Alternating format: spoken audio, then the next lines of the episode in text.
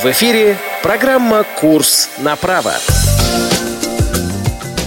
Здравствуйте, уважаемые радиослушатели! В эфире Радио ВОЗ, программа «Курс на право». В студии Максим Карцев, звукорежиссер эфира Дарья Ефремова, а в гостях у нас сегодня доктор юридических наук, профессор, заслуженный деятель науки Российской Федерации, профессор Российского государственного социального университета Анна Максимовна Арабец. Здравствуйте, Анна Максимовна. Здравствуйте, уважаемые радиослушатели. И кандидат юридических наук, доцент кафедры гражданского права Московского государственного юридического университета имени Кутафина Надежда Николаевна Агафонова. Здравствуйте. Ну что же, а, этот выпуск мы записываем 31 августа 2017 года, и ссылки на нормативно-правовые акты, которые мы будем использовать при его подготовке к эфиру, будут приведены именно на эту дату. Свои вопросы, предложения и замечания относительно этого и других выпусков программы «Курс на право» присылайте нам на адрес электронной почты ya собака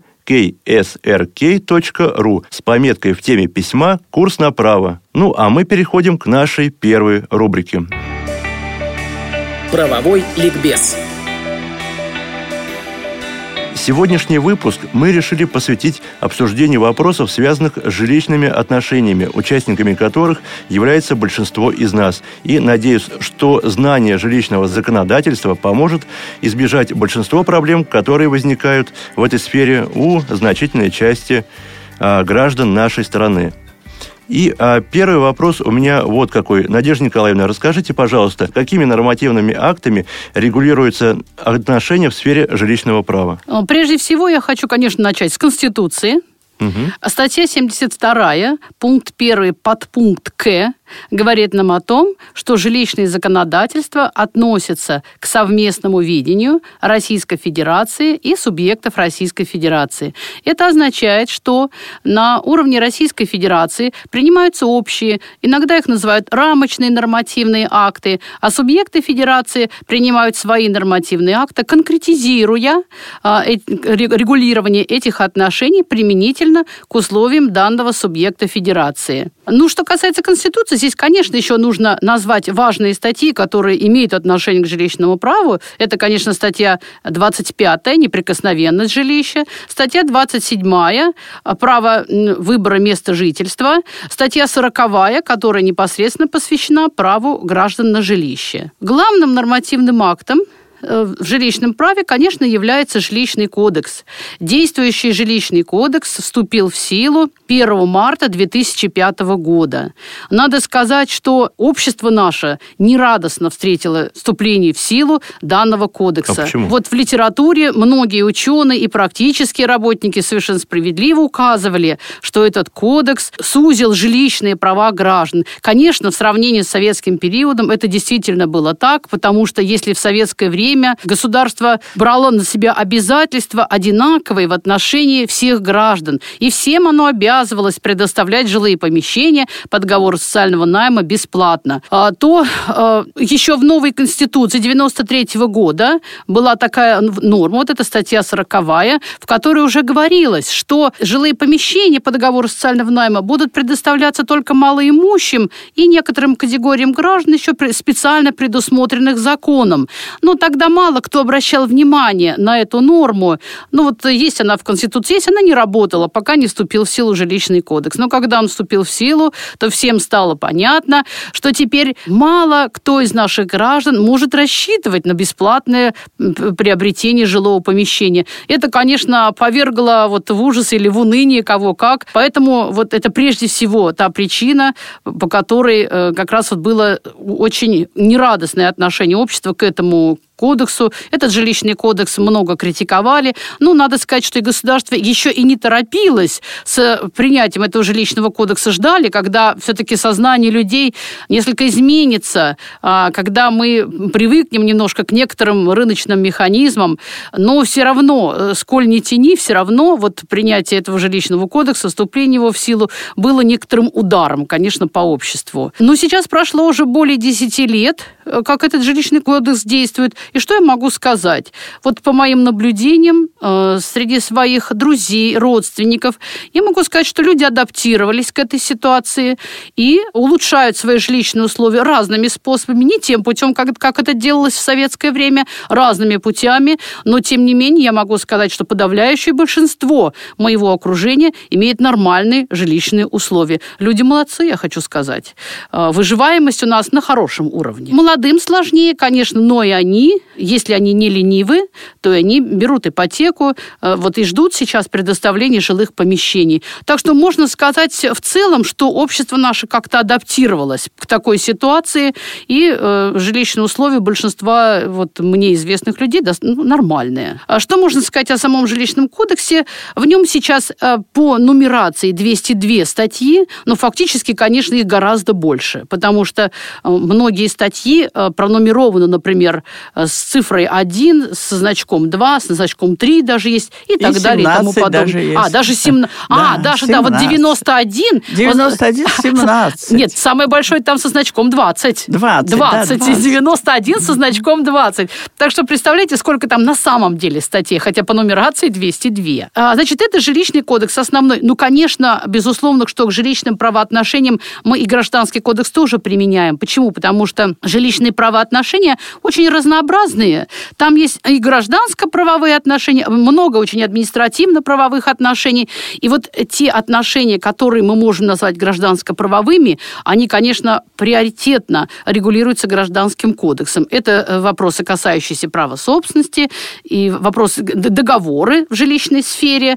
Э, приоритетно они все-таки регулируются гражданским кодексом. Ну, в той части, которая не гражданским кодексом не регулируется, там, конечно, они регулируются жилищным кодексом. Далее иные федеральные законы, которые принимаются в соответствии с жилищным кодексом, которые должны соответствовать жилищному кодексу. Ну вот в качестве примера я могу привести закон, но не сказать, что он был принят в соответствии с указанием жилищного кодекса, поскольку он был принят раньше жилищного кодекса, но все-таки, тем не менее, он соответствует ему. Закон Российской Федерации от 25 июня 93 года, номер 5242-1 о праве граждан Российской Федерации на свободу передвижения, выбор места пребывания и жительства в пределах Российской Федерации. Может быть, здесь я скажу, наверное, хотелось мне сразу коснуться одного вопроса. Э, вопрос ко мне не было такого, но вот э, если можно, я вот такого вопроса коснусь. Там много говорится о регистрации по месту пребывания, по месту жительства. И вот очень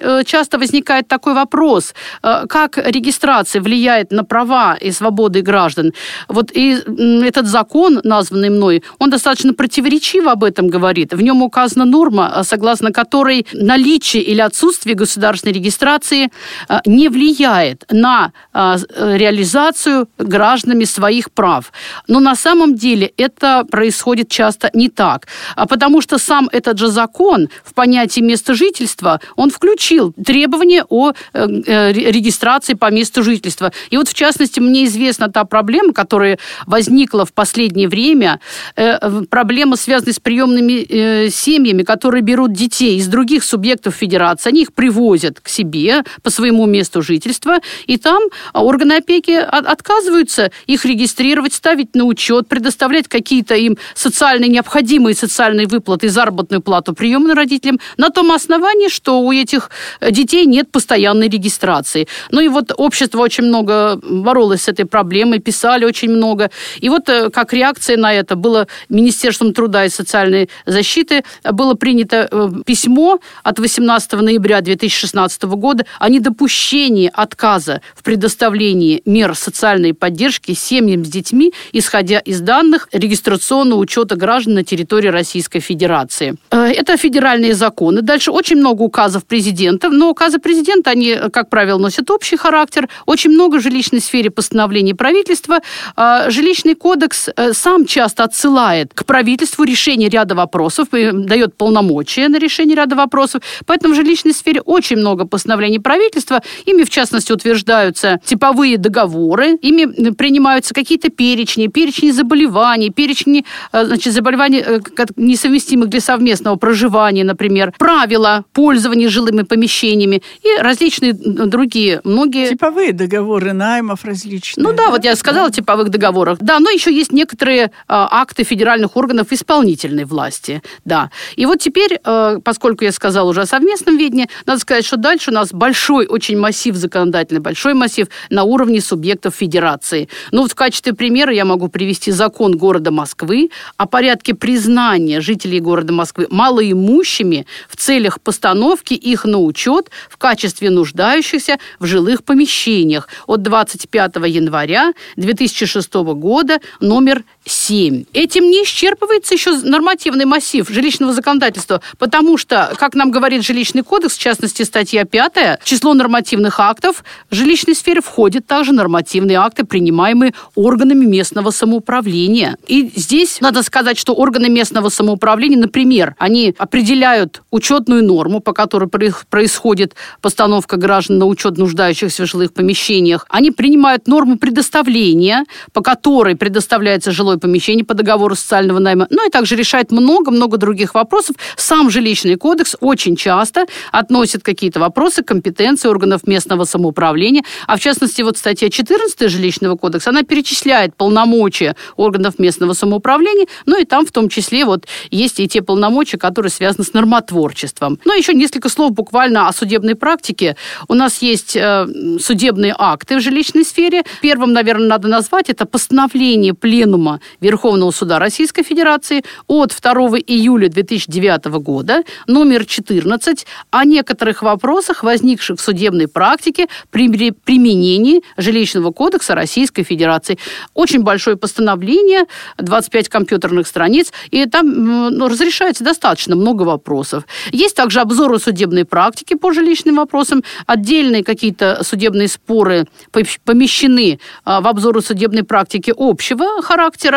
А, вот таким образом э, суды весьма активно разрешают жилищные споры, и, соответственно, вот можно это найти а, в консультанте или в других справочно-правовых системах, можно найти эту судебную практику. Я думаю, что на этом можно а, закончить вопрос о нормативных бы вот актах. что сказать, если можно. Да. По поводу нормативных актов. За последнее время жилищный кодекс претерпел существенные изменения. Они связаны с тем, что э, вот практика э, иногда заходит в тупик, был ведь тоненький, небольшой жилищный кодекс, а в настоящее время он разросся в связи, например, с такими глобальными проблемами, которые решены об управляющих компаниях, о капитальном ремонте, об управлении имуществом в многоквартирном доме, даже об оплате за жилья и коммунальных услуг, вот представьте себе, казалось бы, вопрос был один маленький, незначительный, одна статья была, и знали мы только то, что до 10 числа надо уплатить, а то пение будет. И сейчас 10 страниц по-моему, этому вопросу посвящено много статей по самым сложным вопросам. Ну вот поэтому, на ваш... Да, поэтому, конечно, э, и дальше будет меняться жилищный кодекс, потому что все время встают вот такие сложные вопросы, особенно об управлении э, многоквартирным имуществом многоквартирного дома. Поэтому, конечно, вот в 2014, в 2013 году колоссальные были изменения – Э, внесены в жилищный кодекс. Ну вот на ваш взгляд, такое подробное регламентирование жилищных правоотношений – это вред или все-таки это а благо? А некуда деваться, потому что, вы понимаете, сначала урегулировали слегка, ну, более или менее так, понадеялись на то, что практика куда-то выведет сама, и э, граждане, так сказать, и специалисты научатся и быстро сориентируются в применении кодекса. А как начали, так сказать, обжуливать управляющие компании, оказывается, средства в песок шли на капитальный ремонт, от нас отчисляют эти средства. То есть мы платим, а куда деваются эти деньги, совершенно непонятно. И пришлось прописать просто пошагово, как говорится, алгоритмы прямо разработать, технологию, как перечисляются, куда средства на капитальный ремонт и на содержание имущества многоквартирного дома. Некуда деваться. Потому что у нас, э, к сожалению, э, предпринимательское сознание вот на таком уровне. И каких мы законов не принимали об управляющих компаниях, они все не сработали. Не случайно теперь этот материал поместили в жилищный кодекс. Во-первых, для удобства, во-вторых, для того, чтобы он был в системе жилищных прав вообще, в системе защиты осуществления жилищных прав. Вот это, мне кажется, сейчас достижение, а не недостаток. Угу. Не зарегулированность, а просто не от хорошей жизни. А, Надежда Николаевна, а на каких принципах строятся жилищные правоотношения? Ну, принцип у нас это основополагающее положение, основ, основные идеи, которые заложены в жилищном законодательстве, и принципов много. Они перечислены в статье 1 Жилищного кодекса. Я скажу о некоторых из них, поскольку говорить обо всех будет очень долго. Первый, про который я скажу, это неприкосновенность жилища. Неприкосновенность жилища означает, что никто не вправе без согласия лиц, проживающих на законном основании, проникать в жилище. То есть проникновение в жилище допускается только с согласия проживающих там лиц. Ну и, конечно, жилищный кодекс перечисляет некоторые исключения из этой нормы, говорит о том, что э, проникновение в жилище без согласия проживающих возможно в конкретных целях, перечисленных этим жилищным кодексом. Например, для спасения жизни, для спасения имущества граждан, для пресечения преступлений и других правонарушений, для предотвращения или э, устранения последствий катастроф в целях общественной безопасности, в строго определенных жилищным кодексом целях э, возможно проникновение в жилище без согласия граждан. Ну, надо еще здесь вот что сказать. Мы в дальнейшем будем говорить о понятии жилого помещения. Я здесь хочу сказать, что понятие жилища более широкое понятие, чем жилое помещение. Оно включает в себя э, не только помещение для постоянного проживания, но и э, в том числе помещение для временного проживания. Поэтому мы можем сказать, что вот этот принцип неприкосновенность жилища,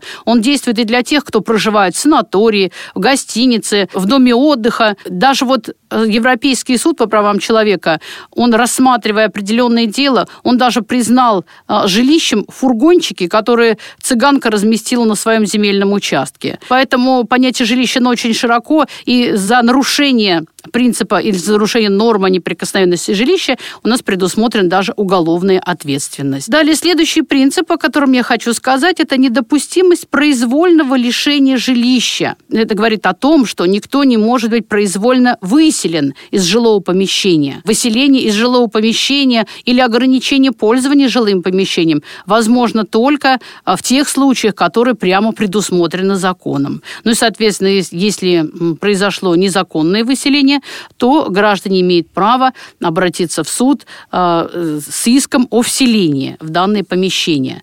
Дальше в качестве принципа можно назвать безопасность жилища. У нас жилое помещение должно, обязано отвечать определенным санитарным и техническим требованиям, но если оно этим требованиям не отвечает, оно может быть признано непригодным.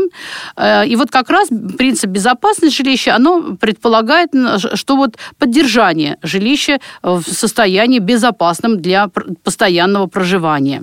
Ну и вот пересекается с этим принцип обеспечения сохранности жилищного фонда. Обязанность сохранять жилищный фонд, проводить ремонт возложена на всех сторонах договора, жилищных договоров, договоры найма различного рода, и наниматели, и наймодатели обязаны сохранять жилые помещения. Собственники обязаны не допускать разрушения жилых помещений, то есть не допускать бесхозяйственное отношение к жилым помещениям. Далее в качестве принципа основной идеи можно назвать использование жилого помещения по назначению. Вот мы в дальнейшем поподробнее еще будем об этом говорить. Я просто хочу сказать, что назначение жилого помещения – это проживание, и именно вот в этих целях нужно использовать жилое помещение.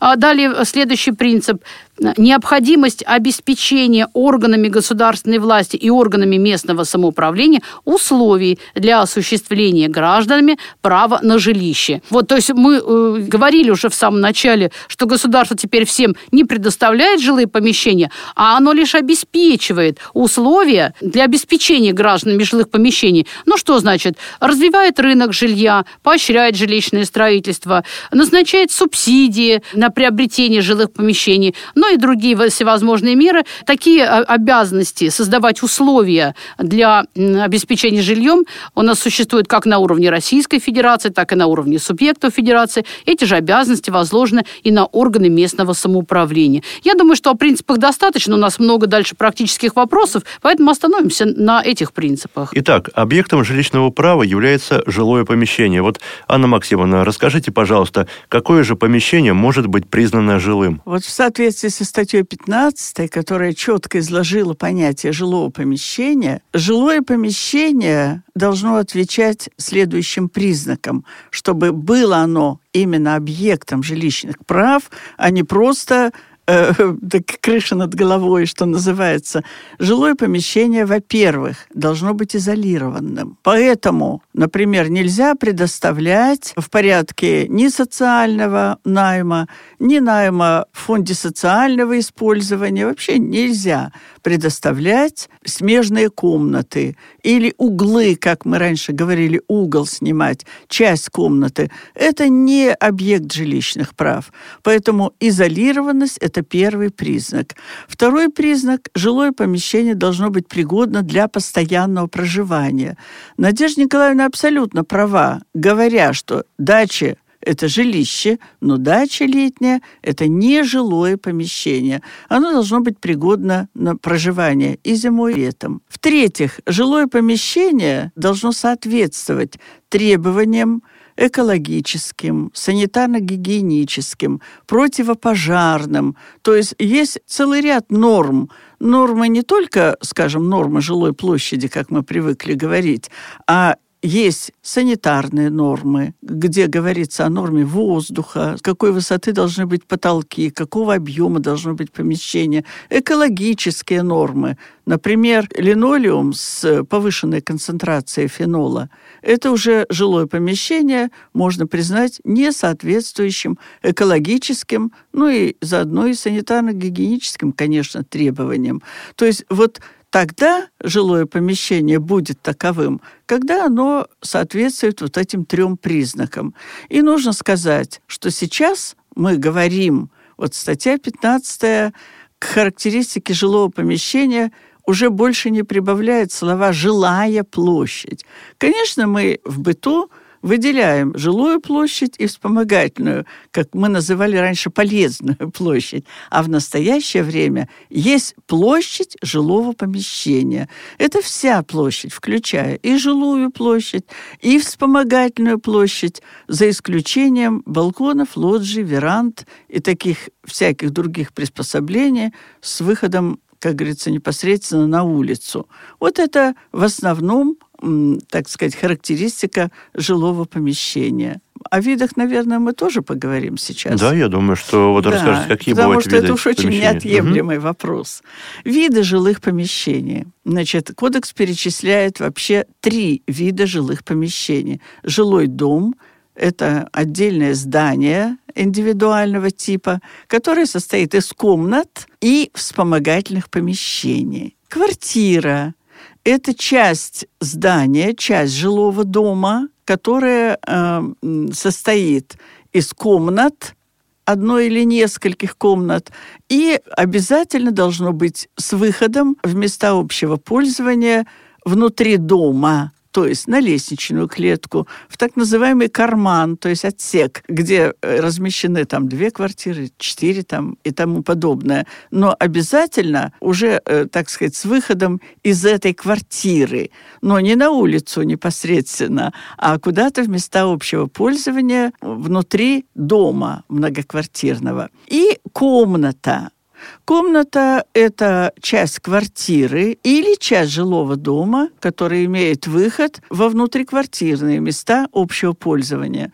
например, в коридор и так далее. Еще хочу обратить внимание на то, что вся совокупность жилых помещений, находящихся на территории Российской Федерации, составляет жилой фонд единый жилой фонд, который учитывается, э, государство ведет учет всего единого жилого фонда, производится техническая инвентаризация, например, государственного и муниципального жилого фонда, да и частные имеют инвентарные номера, производится техническая паспортизация, мониторинг проводится всегда жилого фонда, так сказать, э, наблюдают, как он используется, каким образом, какие дома надо перевести в нежилые помещения, какие признать непригодным и так далее. Это все, между прочим, признание жилого помещения э, непригодным, перевод в нежилое помещение. Все это регулируется постановлениями правительства Российской Федерации. А кто этим занимается? Правительство. Нет, а, я кто... имею в виду э, органы... переводом. Э, на самом деле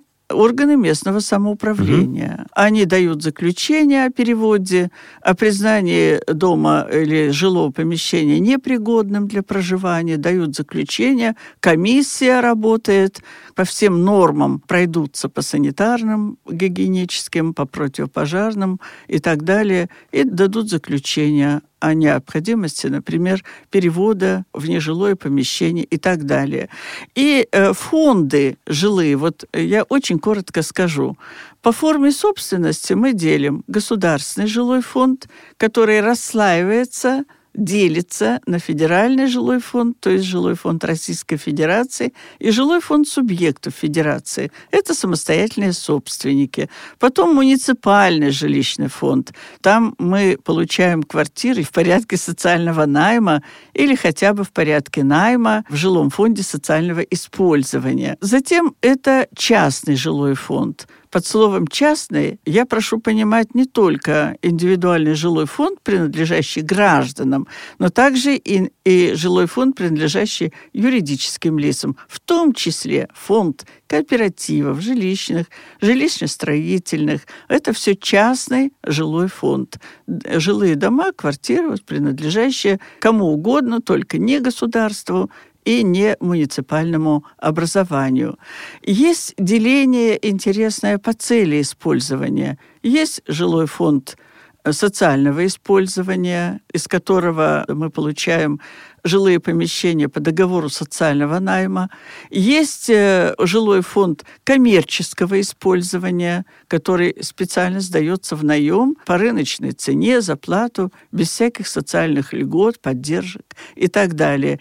Есть индивидуальный жилой фонд, который специально для проживания предназначен для проживания граждан, то есть для себя – индивидуальный жилой фонд, или для близких при безвозмездном пользовании. Вот это индивидуальный жилой фонд. Есть специализированные жилые фонды. Может быть, когда-то мы еще поговорим об этом. Просто я перечислю, чтобы имели вы в виду служебные жилые помещения, общежития. Это все сейчас определено четко в жилищном кодексе. Общежитие. Затем маневренный жилой фонд – кто не сумел заплатить за ипотеку, выплатить, так сказать, кредит, и у кого на квартиру наложили взыскание, временно поселяется в маневренном фонде, а также когда его дом подвергается капитальному ремонту, например. Затем это жилищный фонд социального обслуживания, жилищный фонд для проживания беженцев, для временного поселения вынужденных переселенцев – для особой категории граждан это жилищный фонд, где проживают по системе или по показаниям социальной защиты населения.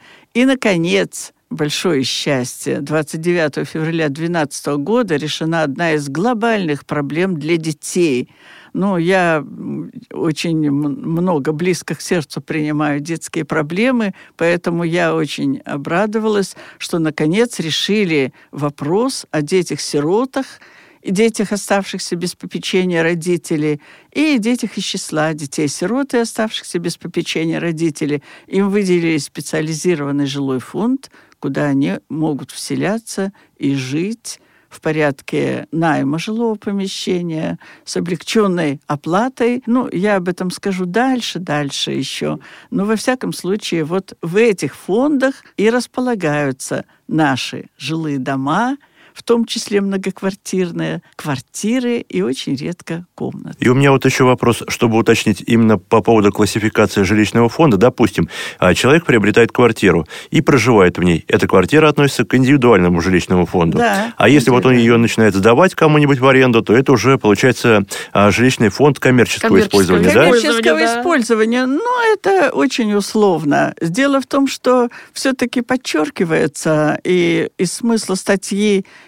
15 и дальше, вот из других, э, в сопоставлении с другими статьями, получается, что все же жилой фонд коммерческого использования складывается тоже из наемных домов. Специальная такая категория появилась, мы ее, наверное, дальше охарактеризуем. Наемные дома, которые делятся на дома жилищного фонда социального использования, ЖФСИ так называемые, и жилищные жилые дома коммерческого использования. Уж если говорить о жилом фонде коммерческого использования, можно говорить о гостиницах, Мгм. так? Но мне кажется, любое помещение, которое сдается за плату, его можно отнести Ну.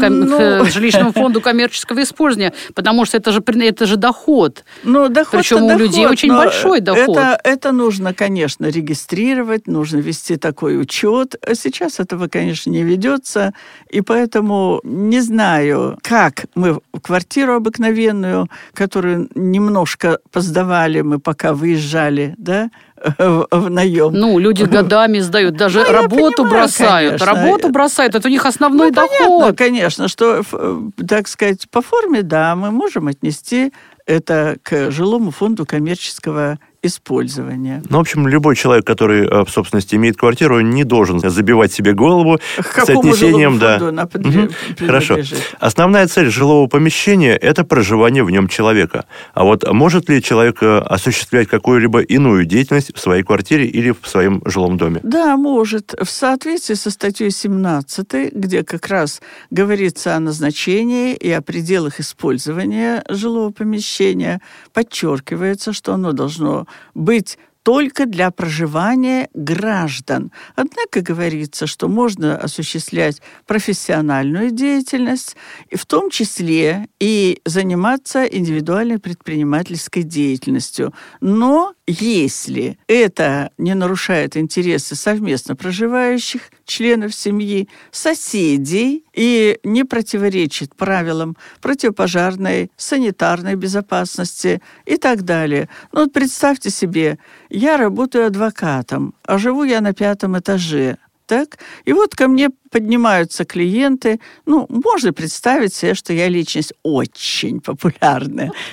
Да, и вот, э, это легко представить. по- Поднимаются клиенты. Весь двор заставлен машинами, так сказать, состоятельных клиентов. Я не думаю, что соседи от меня будут в восторге. Поэтому, конечно, они могут и жалобу написать, и мне укажут, что, наверное, все-таки надо арендовать офис, и не надо заниматься на пятом этаже предпринимательской деятельностью. По- Поэтому вот э, понятно, конечно, что эти оговорки вполне практически оправданы, и они не сводят к нулю разрешение заниматься профессиональной деятельностью, но что совершенно не допускается в жилом помещении, даже если это индивидуальный жилой дом, твой собственный промышленное производство, потому что вокруг соседи и э, ни жилой дом, ни квартира не приспособлены к промышленному производству. Понятно, выбросы в атмосферу или в воду и так далее. Вот это что касается э, назначения жилого помещения. Мгм. А многие люди, которые проживают в квартирах или в жилых домах, занимаются внесением каких-то изменений в, жи- э, в свое жилое помещение. Вот расскажите, пожалуйста, о порядке переустройства и перепланировки. Целая глава жилищного кодекса специально посвящена вопросам переустройства и перепланировки жилого помещения. Я сравниваю с прежним кодексом, там одна строка была по этому вопросу. Я тоже говорю, это не случайно, потому что вот эта, э, так сказать, э, свобода действий, которая обусловлена была ну, перестройкой нашей, переходом к рыночным отношениям, демократизацией нашей жизни, она, она, конечно, имеет не только положительные, но и отрицательные стороны. Ведь несколько случаев было таких ужасных, когда кто-то начинает перепланировать жилое помещение, он не понимает, что ломает несущую конструкцию, и дом рушится. Вот недавно такая была ситуация. Да-да. Вот. И поэтому э, в настоящее время уже несколько статей, причем больших, объемных, посвящено вопросам переустройства и перепланировки. Что такое переустройство? Переустройство жилого помещения – это замена или перенос инженерного оборудования, сетей, вот перенос раковины, перенос унитаза с одного места на другое и так далее, перенос, перемещение, перенесение оборудования, всевозможных инженерных сетей, электрических конструкций, газовых плит с одного места на другое, потому что надо переносить не только плиту, но и все, что связывает ее с газоснабжающей вот этой конструкцией. А перепланировка – это изменение конфигурации жилого помещения. Ну, например, разъединили раздельный санузел, сделали совместным. Это уже перепланировка. Короче говоря, Речь идет о более или менее таких существенных переустройствах, перепланировках, которые требуют изменения, внесения изменений в технический паспорт жилого помещения. Ну, то есть из одной большой комнаты можно сделать две, допустим, да? Но если вы поставите стеклянную межкомнатную перегородку, вам никто слова не скажет. Сейчас они даже продаются. Но если вы начнете сдвигать стены, например, так? Нет, а именно несущие стены или все-таки любые там, допустим? И любые, ага. не только несущие стены. Вот вы раздвинули кухню за счет санузла или наоборот, так?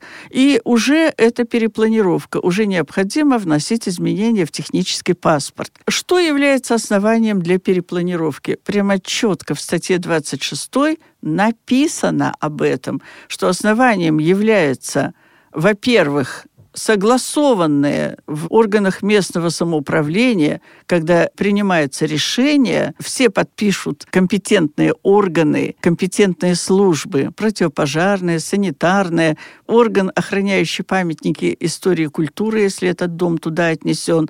То есть все согласовали. Кроме того, мы должны представить проект, обязательно заявление, о переустройстве перепланировки, проект должны в установленном порядке оформить, не сами чертеж начертить, а чтобы специалисты это сделали, компетентные лица, и подать на согласование в орган местного самоуправления. Они не позднее 45 дней должны его рассмотреть, и в трехдневный срок, три рабочих дня, должны нам сообщить, согласны они с перепланировкой или не согласны. Понятно, представить правоустанавливающие документы, или они сами их достанут, тянут по нашим информационным системам. Поэтому они могут отказать только в тех случаях в перепланировке, когда либо проект не соответствует санитарным экологическим требованиям, либо не согласованы, мы в ненадлежащий орган обратились по согласованию. Скажем, хотели обойти принципиальную пожарную службу на территории, скажем, Гагаринского района города Москвы, пошли в другой район, подписали писали там. Вот это называется согласование, произведенное ненадлежащим органом. Ну и э, в этом случае отказ возможен. Ну, отказ, конечно, может быть обжалован в суд, как обычно у нас. Все отказы должностных лиц, они тоже, конечно, должны в течение трех рабочих дней с вынесения решения об отказе сразу же об этом нам сообщить. И последствия самовольной перепланировки. На это я хочу обратить особое внимание. Во-первых, надо привести в первоначальное положение, чего не всегда достигнуть возможно, потому что иногда такая производится перепланировка, которую не восстановишь. Если этого не сделано, то жилое помещение, которое принадлежит нам на праве собственности, может быть продано с публичных торгов, и на нового собственника тоже будет возложена такая же обязанность. Если этого не будет сделано, все равно, даже если орган местного самоуправления сам приведет жилое помещение в первоначальное положение, все равно за наш счет в конечном итоге, безусловно.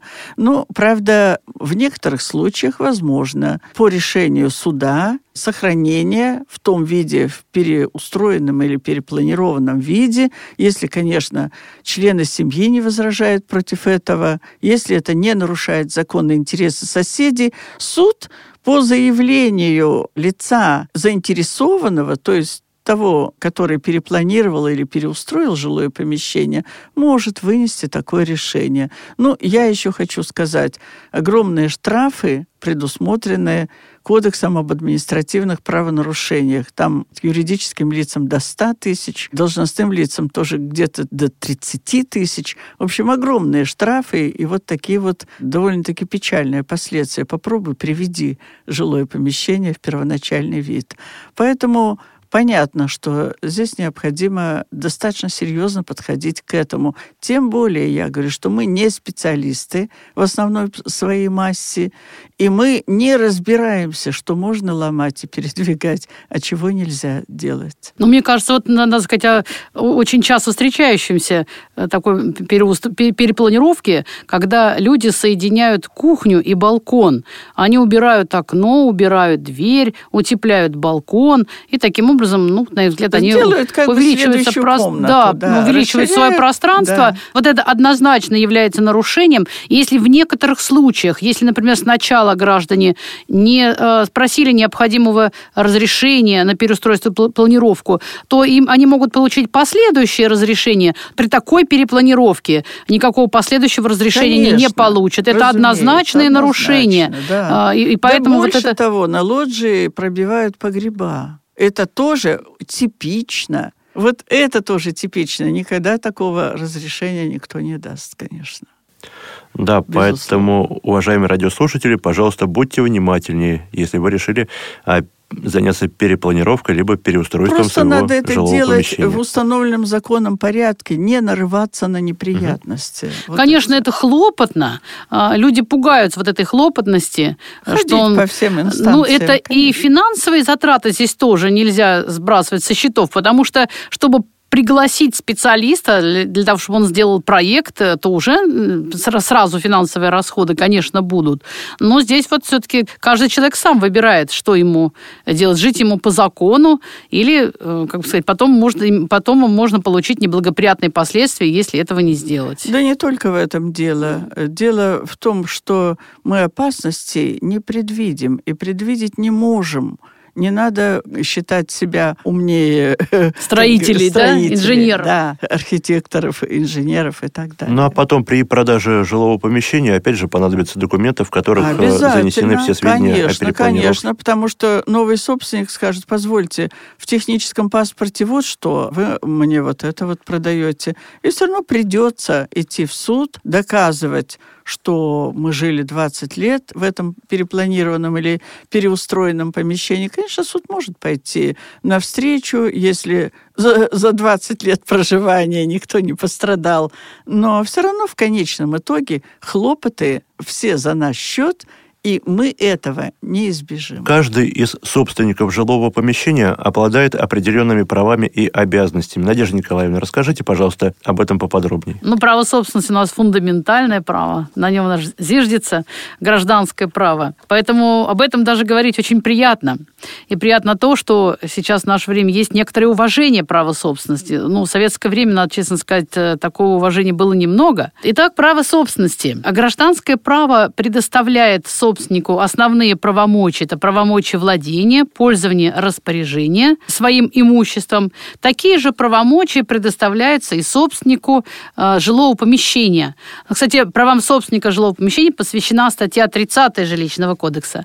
И там говорится, что собственник имеет право владеть, пользоваться, распоряжаться своим жилым помещением. Ну, владение – это значит обладание, э, использование – значит извлечение полезных свойств, и распоряжение – это определение юридической судьбы жилого помещения. Определение юридической судьбы, значит, можно это жилое помещение сдать по договору, совершить отчуждение по различным сделкам. И вот я не знаю, будем ли мы в дальнейшем касаться сделок с жилыми помещениями. А, может быть, мне немножко сейчас сказать пару слов о самой трудной сделке, как вы думаете? Ну, я ну, думаю, да, это необходимо. Купля-продажа угу. дарения всем известны, мена всем известны, да, а вот самый трудный договор еще, может быть, не так известный и вызывающий много вопросов, это договор ренты, который тоже вот часто ну, заключается, объектом которого является именно жилое помещение. Один из возможных вариантов определения юридической судьбы жилого помещения. Договор ренты, он имеет несколько разновидностей, и вот к жилым помещениям относится договор пожизненного содержания с иждивением. Это э, разновидность договора ренты, пожизненное содержание с иждивением. По данному договору собственник жилого помещения, он будет называться получателем ренты, передает свое жилое помещение в собственность другого лица, плательщика ренты, Взамен плательщик ренты обязуется выплачивать э, получателю ренты либо периодические платежи, либо обеспечивать ему содержание, выражающееся в продуктах, также ремонт жилого помещения, предоставление лекарств и так далее. Но, конечно, пожизненное содержание с иждивением, оно прежде всего предполагает именно содержание натуральное, конечно, прежде всего. Но, как говорит нам закон, Гражданский кодекс, оно может быть заменено денежным выражением. То есть может быть и денежная а, выплата а, ежемесячная со стороны плательщика ренты. И вот здесь возникает такой вопрос у многих очень э, получателей ренты, опасения, а не продаст ли плательщик ренты это жилое помещение. И вот как нам говорит Гражданский кодекс, плательщик ренты может что-либо э, сделать с этим жилым помещением, определить его иначе юридическую судьбу, например, продать или подарить только с согласия получателя ренты. То есть в этом плане получатели ренты не должны беспокоиться, без их согласия ничего не может сделать плательщик ренты. Плательщик ренты, получая выписку о своей праве собственности, э, всегда он имеет в этой выписке указание о том, что право собственности именно связано с договором ренты. То есть мы называем договор ренты, такой юридический термин, обременение. Оно как бы обременяет, утяжеляет жилое помещение, оно не дает свободно плательщику ренты распоряжаться этим жилым помещением. Поэтому э, вот э, эти опасения напрасные. Здесь закон все урегулировал, поэтому этот момент безопасный. Если, например, плательщик ренты не исполняет свои обязанности, то есть обязался он кормить, обязуется он делать ремонт, э, обязуется возить на минеральные воды и так далее, и вот, скажем, он этого не делает. У получателей ренты всегда есть возможность в судебном порядке расторгнуть договор, по которому плательщик ренты не исполняет свои обязанности. Но для того, чтобы было легко доказать вот неисполнение, а, в договоре должно быть все четко перечислено, что должен делать а, плательщик ренты, каковы его обязанности, ну и, соответственно, доказать их неисполнение. В этом плане э, договор в целом-то он неплохой, но, э, может быть, у меня пережиток, э, вот тоже такой психологический пережиток советского времени, я все-таки считаю, что его лучше заключать с людьми известными получателю ренты, то есть либо с родственниками, либо которых он хорошо узнал. Я думаю, что есть некоторые опасения насчет компаний. Не знаю, у меня вот личное опасение такое есть. Заключать эти договоры с компаниями. В 90-е годы, в начале 2000-х, но сейчас, конечно, этого стало поменьше, распространены были какие-то криминальные действия этих организаций в отношении получателей ренты. Сейчас, конечно, я думаю, этого почти нет. Все-таки ситуация у нас не та, больше порядка, чем в 90-е годы. Но, тем не менее, все-таки нужно очень внимательно смотреть на кандидатуру плательщика ренты. Кто э, собирается, так сказать, вам помогать, обслуживать и так далее. Ну, а в целом, вот, может быть, этот договор и взаимовыгодным. Так, это значит у нас распоряжение. Но, безусловно, что у собственника э, наряду с правами есть и обязанности, это обязательно. И самая главная обязанность, что собственник обязан содержать свое жилое помещение. Он должен оплачивать все платежи, связанные с этим жилым помещением. Он должен содержать также места общего пользования в многоквартирном доме, согласно своей доли. Он также обязан проводить необходимый ремонт для того, чтобы не допускать бесхозяйственного содержания жилого помещения. Но тут у людей сразу может возникнуть вопрос, а каковы пределы здесь контроля вот за этим? Конечно, если непроведенный ремонт в квартире никак не влияет на соседей, на соседние жилые помещения или никак не портит, не вредит местам общего пользования, конечно, вряд ли кто-то будет проверять, поклеены ли новые обои, сделан ли новый пол. Конечно, да. Вот, но если э, будет такая ситуация, ну, например, протекает потолок, и собственник постоянно заливает соседей, живущих ниже, безусловно, это обязанность собственника произвести такой ремонт, чтобы этих заливов не было. То есть, когда соприкосновение с интересами других лиц, тут уже собственник обязан сделать такой ремонт, чтобы учитывать, чтобы не нарушать интересы других лиц. Ну и также нам Гражданский кодекс говорит в статье 211, что собственник несет риск случайной гибели или случайного повреждения жилого помещения. Если, скажем, жилое помещение будет повреждено невиновными действиями или, скажем, отсутствие вины, например, молния там залетела или еще что-то такое, то вот этот риск потерь, он ложится, конечно, на собственника. Но, безусловно, мы знаем много случаев, когда у нас массовые затопления или пожары, то государство помогает э, собственникам приобрести новые жилые помещения или предоставляет новые жилые помещения. Но это надо сказать, что это государство исполняет свои социальные функции, функции социального государства. Но э, это, так скажем, если с точки зрения рыночных отношений надо говорить, то надо говорить, что все потери несет сам собственник. Только вот в данном случае именно э, государство, провозгласившее себя социальным, оно взяло на себя такую обязанность помочь э, потерпевшим аварию, потерпевшим несчастный случай и так далее. Я думаю, что здесь нужно еще сказать о, о ситуации, которая очень часто встречается. Это общая собственность. Но это получается так э, ча чаще всего в результате наследования, когда, э, скажем, дети наследуют жилое помещение после своих родителей, несколько детей, и они наследуют в долях. Получается сособственники. Ну, сособственники, значит, основанием возникновения общей собственности могут быть и другие, но очень часто это вот именно в порядке наследования. Как происходит владение, пользование, распоряжение в этом случае? Владение и пользование осуществляется по обоюдному согласию со собственников. И если они в пользовании жилым помещением не достигают соглашения, то любой из них вправе обратиться в суд, и суд вынесет решение, определит порядок пользования данным жилым помещением. Скажем, какая комната кому предоставляется в пользование. Это возможно. А вот с распоряжением все гораздо сложнее. Здесь тоже два вида действий возможно. Возможно реализация всей квартиры, а возможно реализация доли в квартире. Сначала поговорим о той ситуации, когда сособ собственники э, решили продать всю квартиру в целом, потому что, э, ну, скажем, они понимают, что э, продать квартиру в целом это всегда более выгодно в финансовом отношении, чем продать свою долю. И, скажем, один из сособственников или два сособственника хотят продать эту квартиру для того, чтобы потом распределить деньги между собой. А третий сособственник ни в какую не соглашается. И вот в этой ситуации суд не может заставить этого сособственника распорядиться, то есть продать вместе с другими жилое помещение. Не может, потому что статья 246 Гражданского кодекса не позволяет суду сделать это. Потому что нельзя изъять собственность не по основаниям, предусмотренным законом. Возможно, только по основаниям, предусмотренным законом. Здесь мы говорим о принципе гражданского важного, права, важном принципе неприкосновенность собственности.